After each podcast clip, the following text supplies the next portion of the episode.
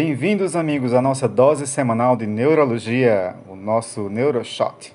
E o tema dessa semana é para aliviar nossas tensões, as dores de cabeça, que muitos de vocês já conhecem. Então, vamos falar sobre cefaleia hoje? E hoje contamos com a participação dos nossos monitores de neurologia da UFCG, Alex e Luiz. Opa, vamos juntos. E o nosso monitor de neuroanatomia, o Ricardo. Opa, a novidade de hoje. Mas para começar, doutor, me diga uma coisa: toda cefaleia é igual, toda dor de cabeça tem as mesmas características ou o paciente vai descrever tudo do mesmo jeito? Boa pergunta. Diga aí, aí, Luiz. É igual, tudo igual? Não, não, não, muito pelo contrário. Cada cefaleia vai ter sua forma de apresentação clínica e o que vai justamente determinar vai ser sua fisiopatologia e a definição, né? Como ela vai se apresentar. E para facilitar o entendimento, a gente divide elas como primárias e secundárias. Como é que é isso? É justamente isso aí para facilitar o, o, o, diagnóstico e a conduta, né? Quando há necessidade de exames mais apurados, como de imagem, a gente tem a divisão entre primárias, que são aquelas em que a cefaleia e as suas manifestações associadas são pelo distúrbio em si, não, ou seja, não tem outras lesões neurológicas, distúrbios sistêmicos associados, não tem uma causa base. Então a gente conclui que a secundária, seguindo essa linha de raciocínio, é uma consequência de um distúrbio fisiopatológico de base, não é? É bem perigoso a cefaleia secundária, porque pode ser, por exemplo, um tumor, um sangramento, e sabendo direitinho quais são as primárias, você consegue é, diagnosticar a secundária facilmente. Agora sim, a teoria é muito bonita e BBB e bababá, mas eu quero saber na prática como é que esse paciente me chega no ambulatório. Nossa senhora. Vira o jogo. Vamos, vamos discutir então um caso clínico, né? Nada melhor do que um caso clínico. Mulher, 30 anos, relata episódio de cefaleia desde os 15 anos de idade, sobretudo relacionado ao período pré-menstrual.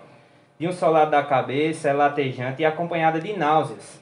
Ela decidiu procurar o serviço médico após ter incapacidade na atividade cotidiana por conta dos episódios. E aí, doutor? E aí, Alex? É, é, é, é o que esse? Que cefaleia é essa? Assim, tá quase se encaminhando para o diagnóstico da famosa migrânia, né? Ou enxaqueca. Mas para isso, para fins diagnósticos, eu tenho que me certificar que essas cefaleias duram entre 4 horas e 72 horas, certo? Porque isso é necessário aos critérios é, diagnósticos de enxaqueca. Os critérios vêm do nada. De onde vêm esses critérios? Como é que, são, como é, que é isso, os critérios? São os critérios do ICHD, né? Que é quem determina os padrões de cefaleia a nível internacional. A partir desses critérios são determinados os estudos e os melhores tratamentos para cada tipo de cefaleia de acordo com os seus próprios critérios. E é justamente esse sistema que caracteriza as cefaleias entre primárias e secundárias, né?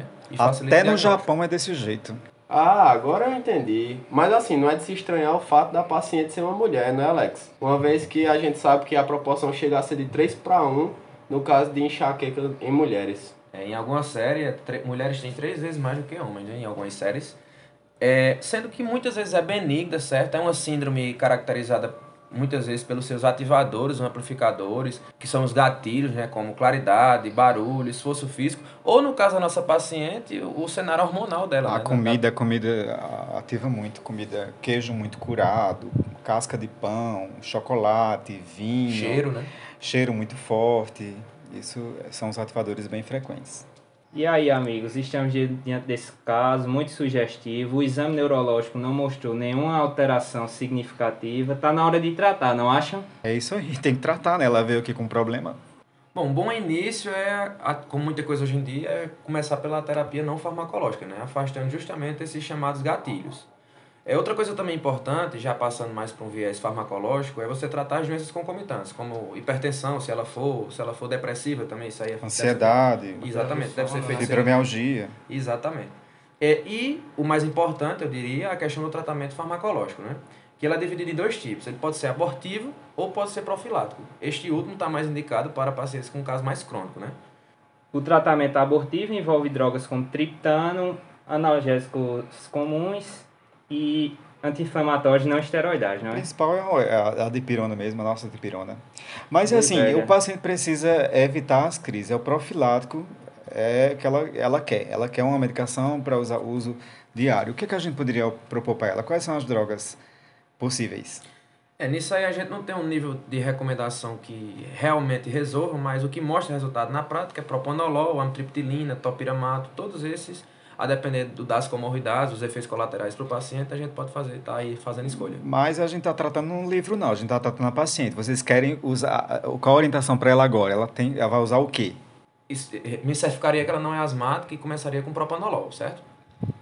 Mas e aí, doutor? Amitriptilina também seria uma opção útil para essa paciente? Não sei nem lhe dizer isso. Você falou nem do sono dela, você não falou se ela tem problema de ATM, várias coisas não foram citadas nesse caso, né? Então, Tem mesmo ansiedade, né? é, ou ansiedade, tem que falar, tem é muita análise para ser feita.